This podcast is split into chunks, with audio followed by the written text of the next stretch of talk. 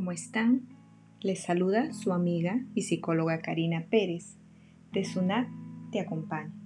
A través del siguiente podcast te voy a hablar sobre cómo evitar pensar en el pasado o bien dejar de obsesionarnos por el futuro para mejorar así nuestro estado de ánimo.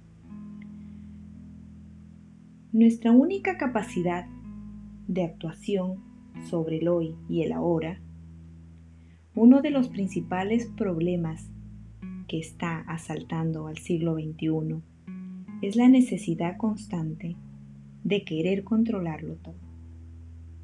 Y el control no es más que necesitar que las cosas sean perfectas en el futuro. Mi angustia actual sobre ese control, sobre el futuro, tiene capacidad de provocar una perturbación en las células, en la mente, en el organismo, en el alma. Es tal la acumulación de información, de estrés que tiene el cerebro que se va desconectando de cosas del presente para sobrevivir.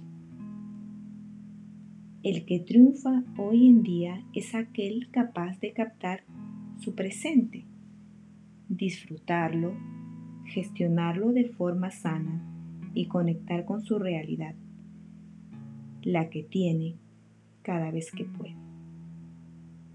Por eso hay que ser maestros de nuestra atención. Esta es nuestra ventana con la realidad, con nuestro presente, y hemos de educar la voluntad podemos tener la atención controlada y gestionada y así poder conectar de forma más sana con nuestro presente.